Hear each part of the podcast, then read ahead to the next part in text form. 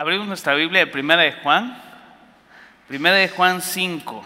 Y cuando Talí me, invitó a predicar, yo le decía, Señor, ¿de qué, de qué, de qué, este, de qué hablo, de qué hablamos?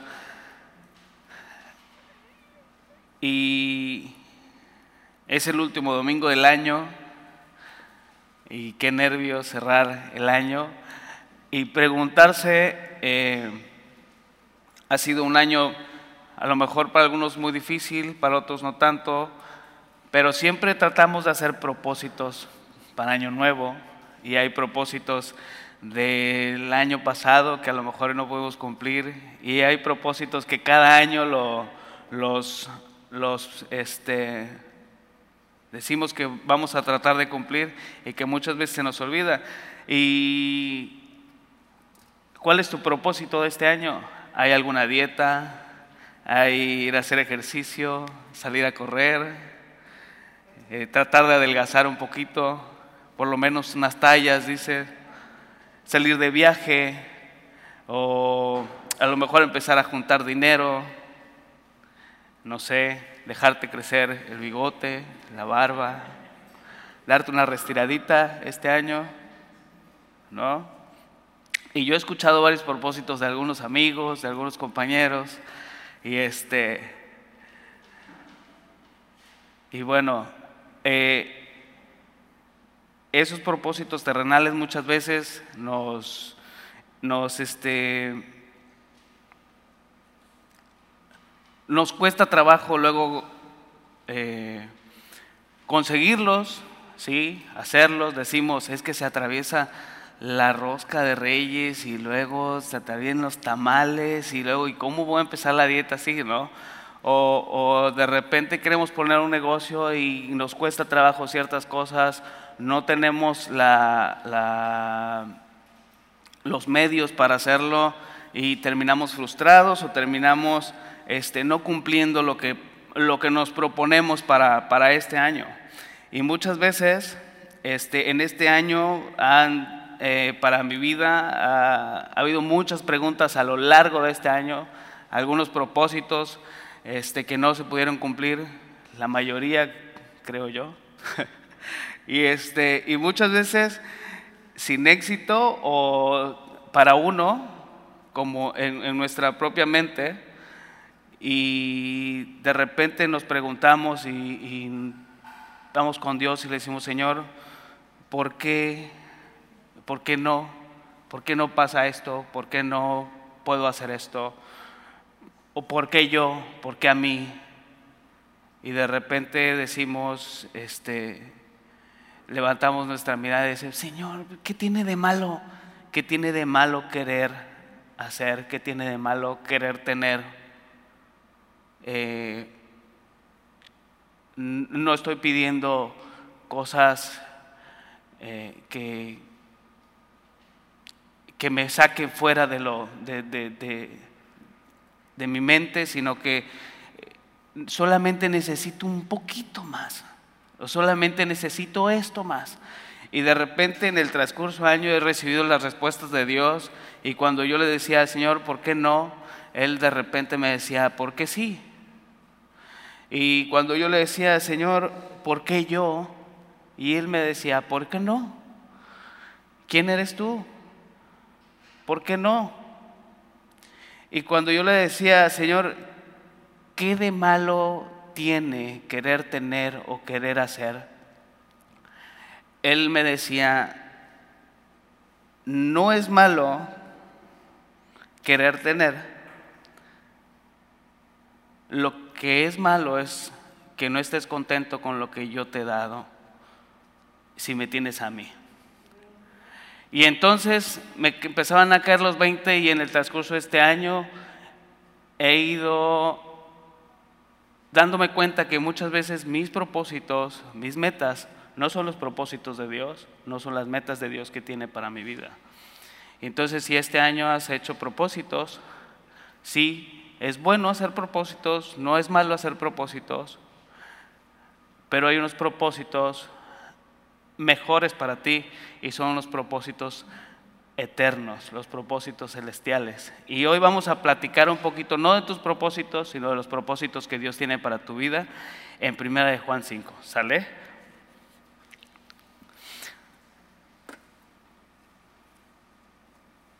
Cuando Dios este, trataba conmigo en ese tema, eh, Romanos 8, 28, dice, no lo busques, yo aquí lo tengo. Dice, y sabemos que a los que aman a Dios, todas las cosas les ayudan a bien. Y esto es a los que conforme a sus propósitos son llamados. Y entonces nos damos cuenta que sí, que realmente Dios tiene propósitos para nuestra vida. Y hoy vamos a ver unos cuantos propósitos eternos. Nuestros propósitos terrenales muchas veces son a corto plazo, nuestros propósitos son se pueden esfumar o puedes lograr un éxito, pero vienen otras cosas y otras cosas y otras cosas que luego uno quisiera tener más y más. Pero, mira, veamos. De repente dice, dice en el versículo, en el capítulo 5, y no sé si te has preguntado alguna vez cuál es el propósito de Dios para tu vida. No sé si te has preguntado cuál es la voluntad de Dios para tu vida. Y yo sé que a lo mejor hay muchos sí, digo, Señor, ¿y ahora qué hago? Señor, ¿para qué estoy aquí? ¿O por qué estoy aquí? ¿Y cuál es el propósito que, Dios, que tú tienes para mí?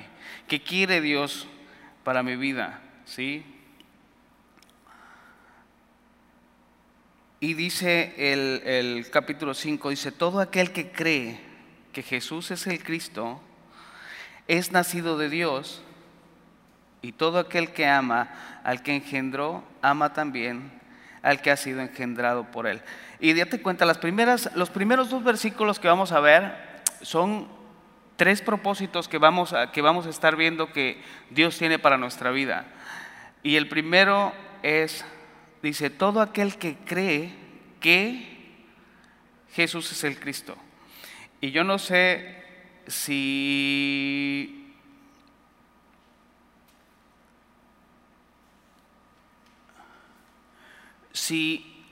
tú crees en, el Señor Jesús o no, pero dice, todo aquel que cree, el primer propósito que Dios tiene para tu vida es que tú creas en Él. El primer propósito que Dios tiene para tu vida es que tú tengas vida eterna. El primer propósito que Dios tiene para tu vida es que tú vivas y que no te pierdas. Dice Juan 3:16, dice que es para que todo aquel que en Él cree no se pierda, mas tenga vida eterna. Entonces, dice todo aquel que cree que Jesús es el Cristo. Y el domingo pasado veíamos y escuchábamos eh, eh, en la prédica de, de Talí y decía que había que nacer de nuevo y decía que, que necesitábamos conocer a Jesús, ¿sí? Y que no todos somos hijos de Dios, sino somos creación de Dios. Y necesitamos nacer de nuevo y ser hijos de Dios. Entonces, Él no quiere que ninguno se pierda, sino que todos lleguemos al arrepentimiento. ¿Sí? Entonces, el primer propósito de Dios es que tú creas en Él, que tú nazcas de nuevo, que tú tengas fe en Él, ¿sí? Necesitamos creer que Jesús es Dios. Y, Juan aquí escribe esto porque estaba pasando en un tiempo, en una época cuando estaba escribiendo esta epístola de primera de Juan, en un tiempo donde decían que Jesucristo no era el Hijo de Dios, que Jesucristo no era real, que Jesucristo, eh, que el Espíritu de Dios posó sobre Jesús, sobre un tal Jesús, y que cuando estaba en la cruz del Calvario el Espíritu de Dios se, se fue de él. Y entonces no habla acerca de... Eh, eh, entonces Juan empieza a, a hablarle a la iglesia como tal que necesitaban hacer de nuevo, que necesitaba conocer a Jesús. Y habemos muchos en la iglesia que venimos a la iglesia domingo tras domingo, miércoles tras miércoles y muchas veces no sabemos quién es Jesús. Y muchas veces no conocemos a Jesús. Y muchas veces no hemos nacido de nuevo. Y muchas veces decimos creer en Jesús, creer en Dios, pero no vivir como si creyéramos en Él. Nuestros propósitos no son los propósitos de Dios en nuestra vida. Y entonces nos interesamos más por nosotros mismos que lo que Dios quiere para nosotros. Y Dios te dice, el primer propósito que necesitamos es que tú creas, que creamos en, en, en, Jesús. Necesitamos nacer de nuevo como, como Nicodemo, como veíamos el domingo pasado. ¿sí? Que tengamos vida eterna. Y Juan 10:10 10 dice, el ladrón vino para matar, hurtar y destruir. Dice Jesús, yo vino para que tengas vida, para que la tengas en abundancia. Es un propósito de Dios para tu vida. ¿Sí?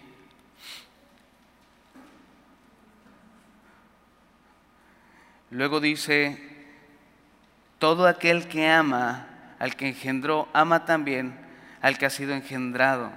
Y entonces nos damos cuenta, es uno de los otro de los propósitos de Dios para nuestra vida es el amor.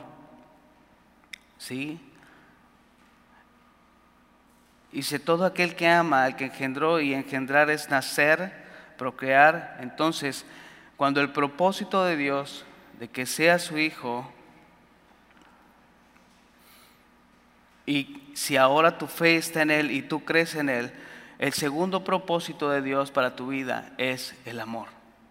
Si amas a Dios, amas también a tus hermanos, porque Dios es amor.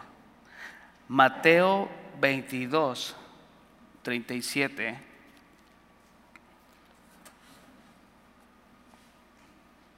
Dice, amarás al Señor tu Dios con todo tu corazón y con toda tu alma y con toda tu mente. Dice, y ese es el primer mandamiento, el primer y grande mandamiento. Y el segundo es semejante, amarás a tu prójimo como a ti mismo. Gálatas 5, 14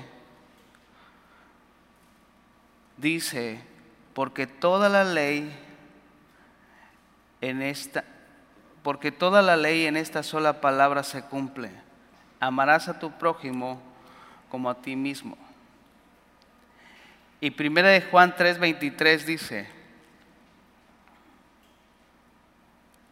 y este es su mandamiento, que creamos en el nombre del Hijo de Jesús, en el nombre de su Hijo Jesucristo, y nos amemos unos a otros como nos lo ha mandado. Y entonces te das cuenta que Dios nos manda y Dios nos dice que necesitamos amarle y que necesitamos amar a nuestros hermanos. Y si, y si, si yo preguntara a alguno de ustedes o, ustedes mismos me pudieran decir, bueno, es que yo sí amo a, mi prójimo, yo sí amo a mis hermanos, yo sí amo a mi familia, a mis más cercanos, este, trato de estar bien con todos, con mis familiares, con mis amigos, trato de convivir y aunque a veces algunos hermanos o algún familiar, pues como que no deja que se ame muy bien, ¿sí? Pero yo trato de hacerlo. Y a veces vivimos creyendo que amamos a nuestros hermanos, que amamos a nuestro prójimo, que le, porque le das una moneda a alguien, crees que estás haciendo o que estás eh, dando amor, pero vamos a ver un poquito lo que es amor en 1 Corintios 13, 4.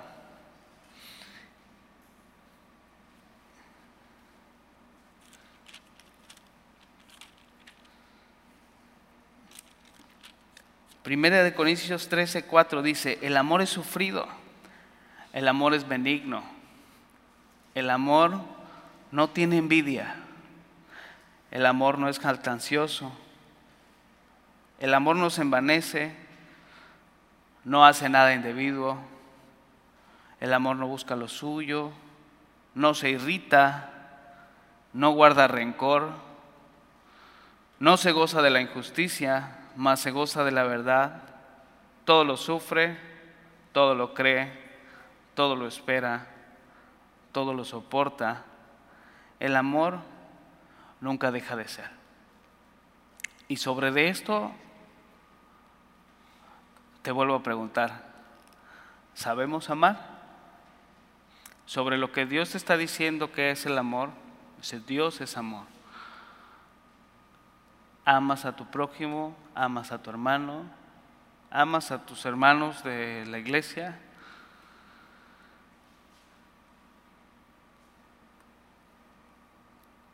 Amas a tu familia, así como lo dice Dios. ¿Amas a Dios?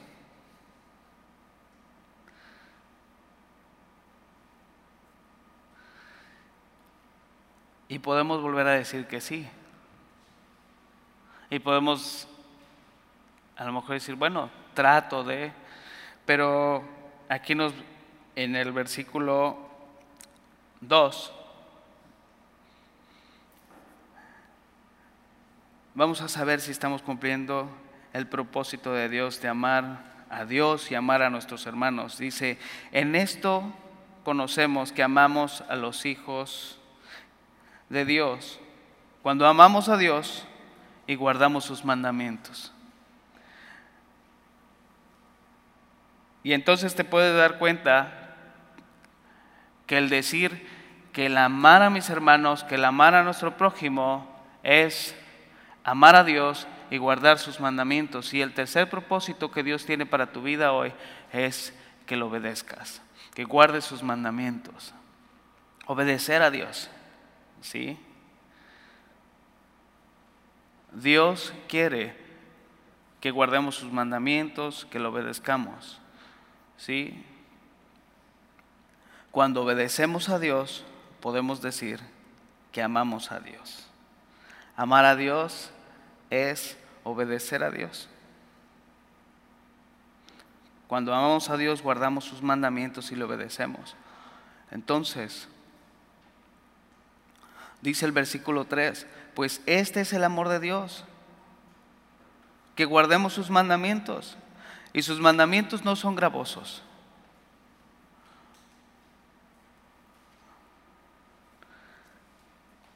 Primera de Juan 4:21 dice, ahí arribita de, es el último versículo del 4, dice, y nosotros tenemos este mandamiento de Él, el que ama a Dios, ame también a su hermano.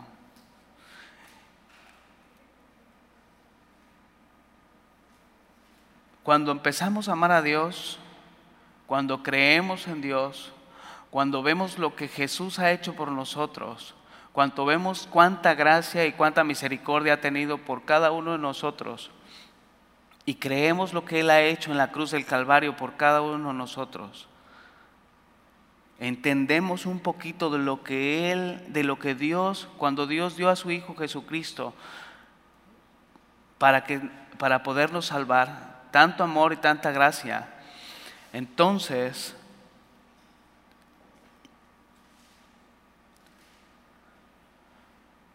no nos cuesta trabajo obedecer a Dios y guardar sus mandamientos. ¿Por qué? Porque sabemos que sus mandamientos son un plan de vida para nosotros. Sabemos que sus mandamientos son un propósito eterno para nosotros, para nuestro bien. ¿Sí? Que sus planes son de bien para nosotros. Su voluntad es buena, es agradable y es perfecta, dice. Y todo ayuda para bien a los que aman a Dios. Entonces cuando empezamos a amar a Dios, obedecemos sus mandamientos y todo lo que Él nos dice no son gravosos, sino que lo hacemos con amor y lo hacemos agradecidos por lo que Él ha hecho por nosotros.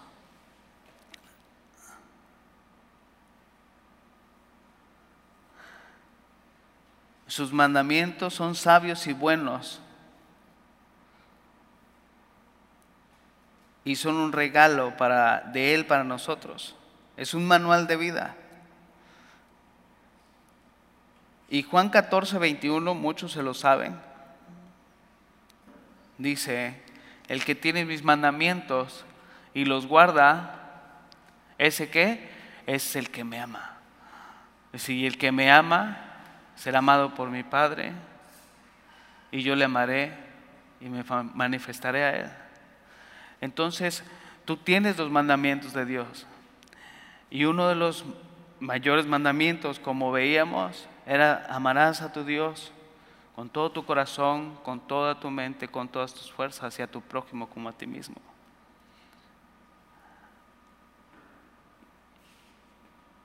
El que tiene mis mandamientos y los guarda es el que me ama. Y si el que me ama será amado por mi Padre. Y yo le amaré y me manifestaré a Él.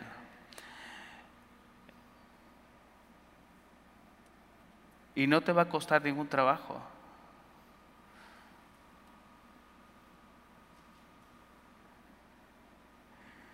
Porque cuando entiendes que Jesús está en tu vida, cuando entiendes lo que Él hizo por ti, Jesús diciendo, confiad, yo he vencido al mundo, no te cuesta trabajo caminar con Él. Y date cuenta, dice el versículo 13, pues este es el amor de Dios, que guardemos sus mandamientos y sus mandamientos no son gravosos. Entonces, porque todo lo que es nacido de Dios vence al mundo. Y esta es la victoria que ha vencido al mundo, nuestra fe. ¿Quién es el que vence al mundo? Sino el que cree que Jesús es el Hijo de Dios. Y entonces te das cuenta, el creer en Jesús, en que Jesús es Dios, Jesús es el Hijo de Dios, el creer en Él, el tener fe en Él, te hace tener confianza para caminar día a día de su mano. No importa lo que venga, no importa lo que vayas pasando, no importa que no se cumplan los propósitos que tú tienes para tu vida, pero sabes que la voluntad de Dios es buena, es agradable y es perfecta para este próximo año que viene. Sabes que tienes la esperanza de que Jesucristo va contigo. Sabes que aquel que venció a la muerte en la cruz del Calvario y que nadie lo detiene está contigo. Cuando eres nacido de Dios, cuando eres nacido de nuevo, el propósito de Dios no es de que puedas pasar el 2022 con éxito, sino que tengas una vida eterna con Él. Puedas disfrutar día a día por la eternidad de su presencia y tengas gozo.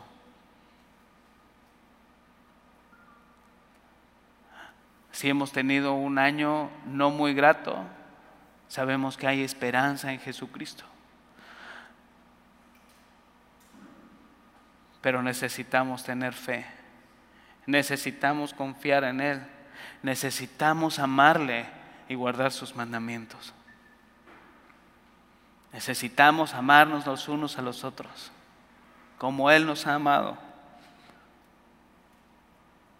Y Juan nos empieza a explicar en el versículo 6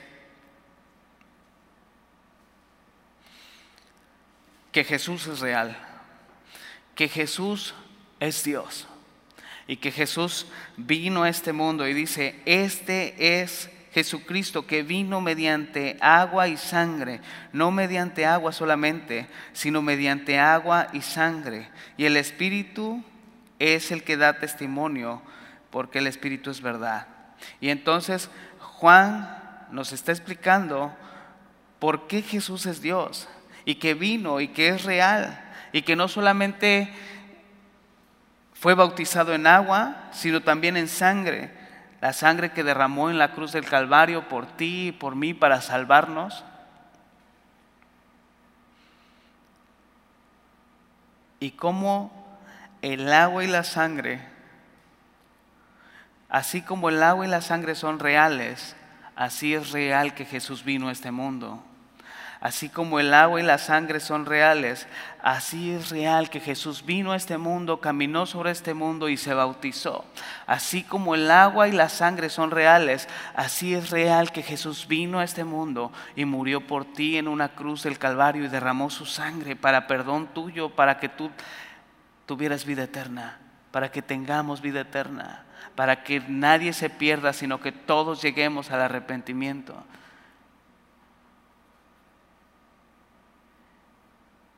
Y el agua da testimonio de su bautizo y la sangre da testimonio de su muerte por amor a nosotros, con un propósito, el salvarnos. Y vemos en el versículo 9,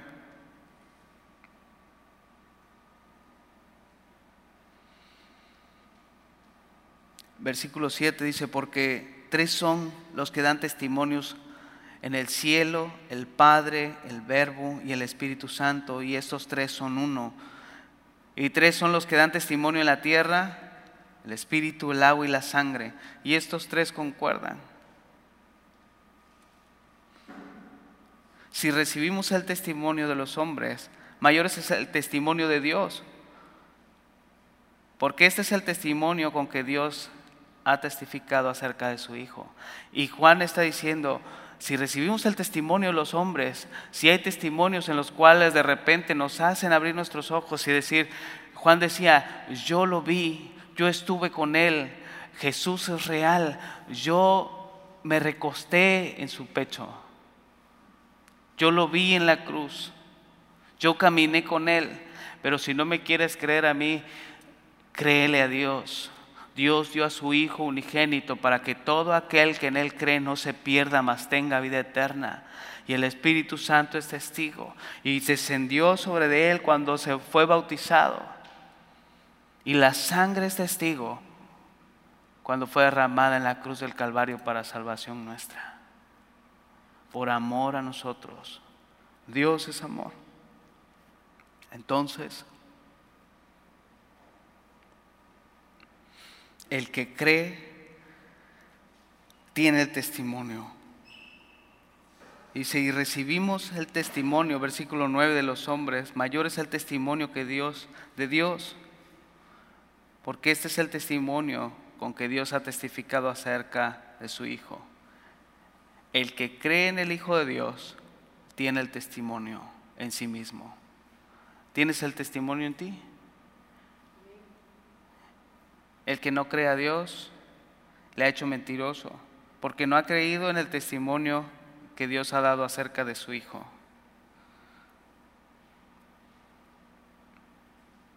La vida eterna está en Jesús. La vida eterna solamente se encuentra en Él. No hagas tesoros en la tierra, haz tesoros en los cielos. Ve más allá de tus propósitos terrenales y empieza a pensar en propósitos eternos. En estos propósitos que tienes para 2022, has incluido a Dios en tu vida. Has incluido a Dios en estos propósitos. ¿Qué tan terrenales son tus propósitos? ¿Qué tan eternos son tus propósitos? Jesús te inmiscuyó en sus propósitos desde antes de que tú nacieras por amor. Jesús quiere darte vida eterna. Jesús dijo, yo soy el camino y la verdad y la vida en Juan 14, 6. Jesús dijo, yo soy el pan de vida en Juan 6, 35. Jesús dijo, yo soy, yo vine para que tengas vida y para que la tengas en abundancia. El propósito de Dios para tu vida es que tengas vida en realidad. A veces nuestra vida, la vida que llevamos, de repente, para algunos de nosotros, decimos estoy cansado, estoy harto, esta vida no es lo que yo esperaba. Nos falla una cosa, nos falla otra, nos frustramos. Hay momentos de felicidad. Hay momentos de tristeza, pero es bíblico. Jesús dijo, en el mundo tendréis aflicción, pero confiad, cree en mí, ten fe, yo he vencido al mundo. Y podemos aferrarnos a estos propósitos de Dios, creer en el Hijo de Dios, amar a Dios, amar sus mandamientos, amar a nuestros hermanos, aferrarnos a estos y caminar y vivir esta vida con esperanza, confiando en Él, viviendo en Él, agradeciendo por su muerte, agradeciendo que en sus propósitos hayamos estado. El propósito de Dios no es que este año adelgaces, ni que te salga más barba, ni bigote. El propósito de Dios no es de que aprendas un idioma, ni que viajes, ni que tengas éxito, porque puedes tener éxito, puedes viajar, puedes hacerlo y puedes cumplir propósitos que no te van a dar una vida eterna si no tienes a Jesús en tu corazón.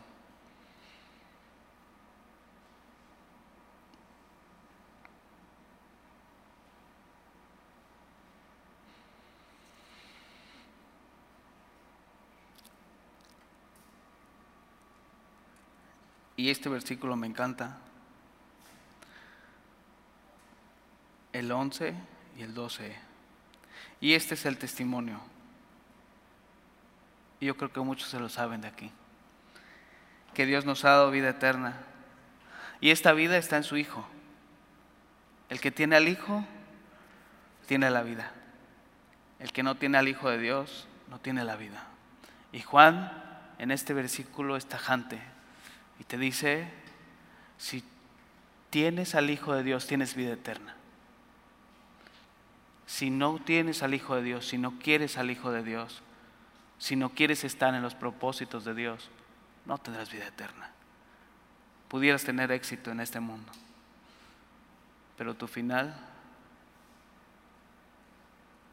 es muerte.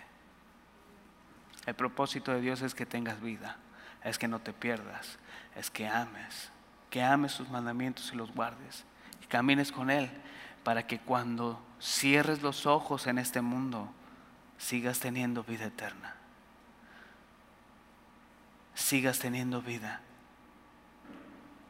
por medio de la cruz del Calvario, por medio de la fe en Jesús.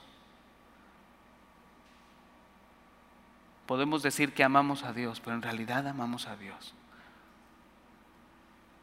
creer, decir yo creo en Dios, pero en realidad creemos en Dios. El que tiene al Hijo tiene la vida, el que no tiene al Hijo de Dios no tiene la vida.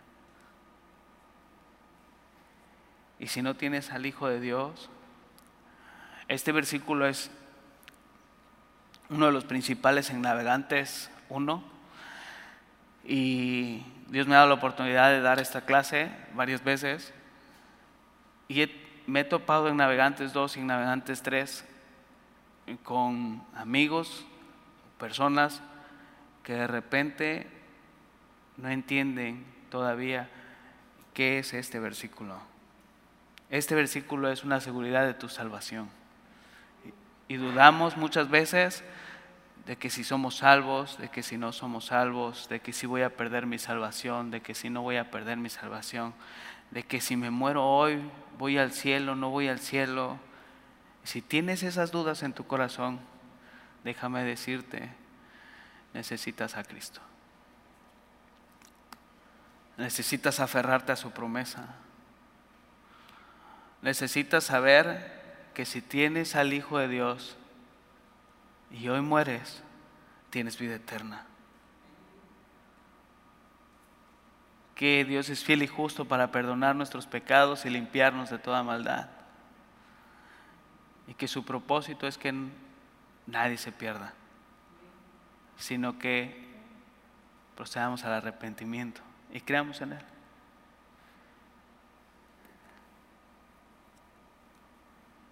Si de repente tienes estas dudas, si nunca has recibido a Cristo como tu Salvador, yo te invito a que este sea un propósito para ti.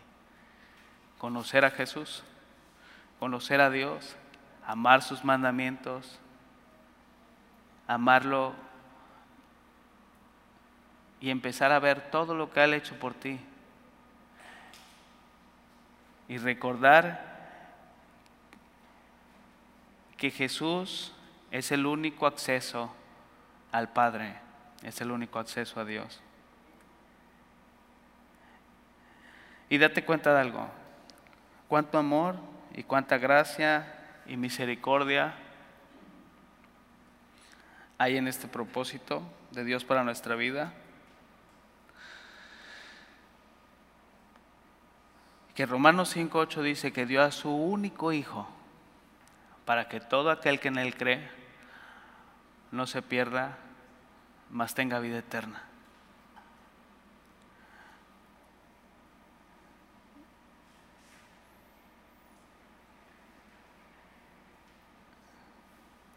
Y saber que ese Jesús, como dice el versículo 6, que este es Jesucristo, así que vino mediante agua y sangre. Y podemos recordar su muerte, podemos recordar su vida. Y hoy vamos a recordar ese sacrificio que hizo en la cruz del Calvario.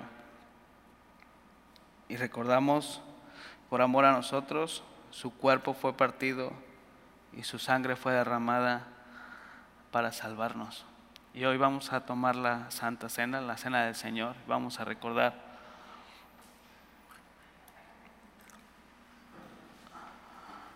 lo que Dios hizo por nosotros.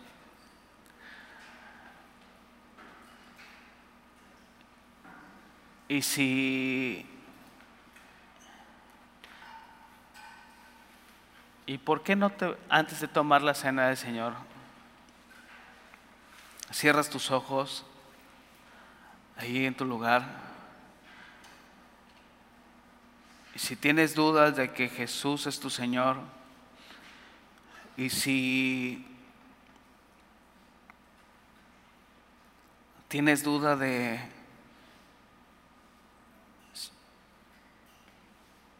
si estás amando a Dios, no estás amando a Dios como debe de ser. Si te has dado cuenta que en realidad no amas a tus hermanos como lo dice la Biblia, si te has dado cuenta que no has guardado sus mandamientos, ni obedecido a Dios,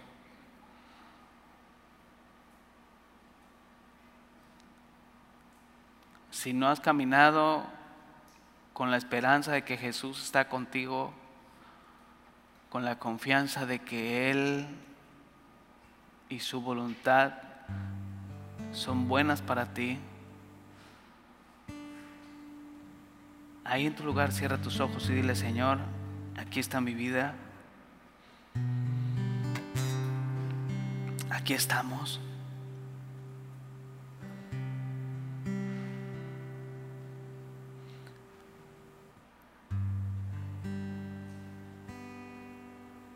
A veces estamos tan ensimismados en nosotros que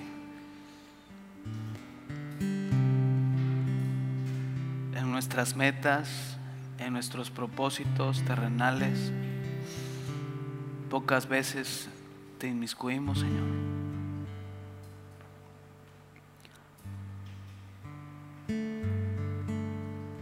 Pero tú eres hermoso. Tu gracia, tu amor, tu misericordia, Señor. Desde antes de que naciéramos estábamos inmiscuidos en tus propósitos, en tus planes.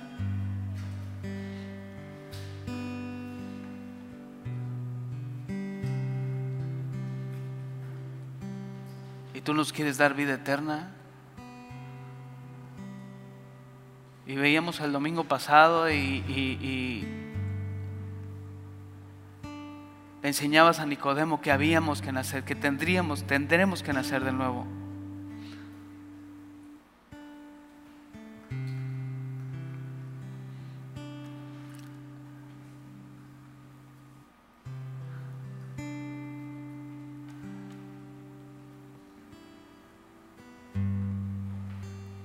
Aquí está mi vida, Señor.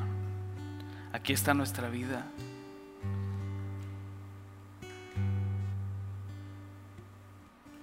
Queremos conocerte más. Queremos conocerte, Señor. Guardar tus mandamientos. Obedecerte.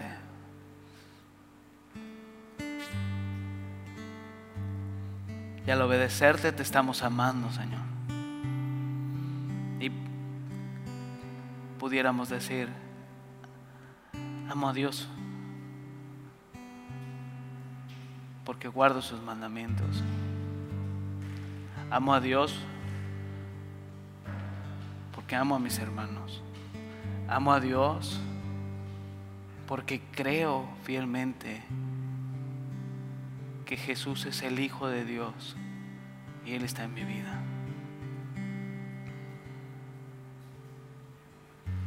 Revélate a nosotros, Señor, día a día.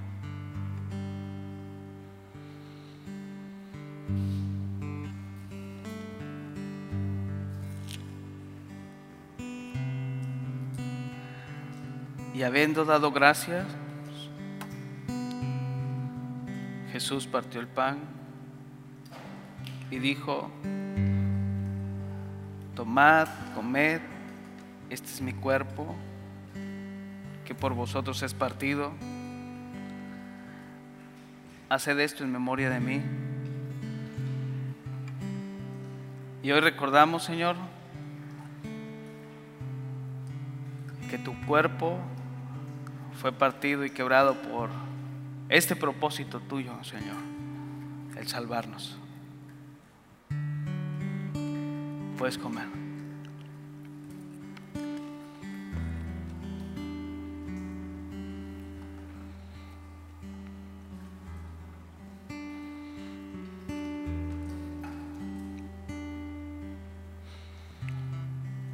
Asimismo, tomó también la copa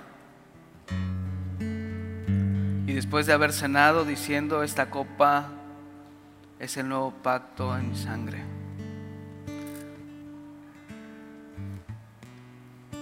Haced esto todas las veces. Haced esto todas las veces que la bebieras en memoria de mí.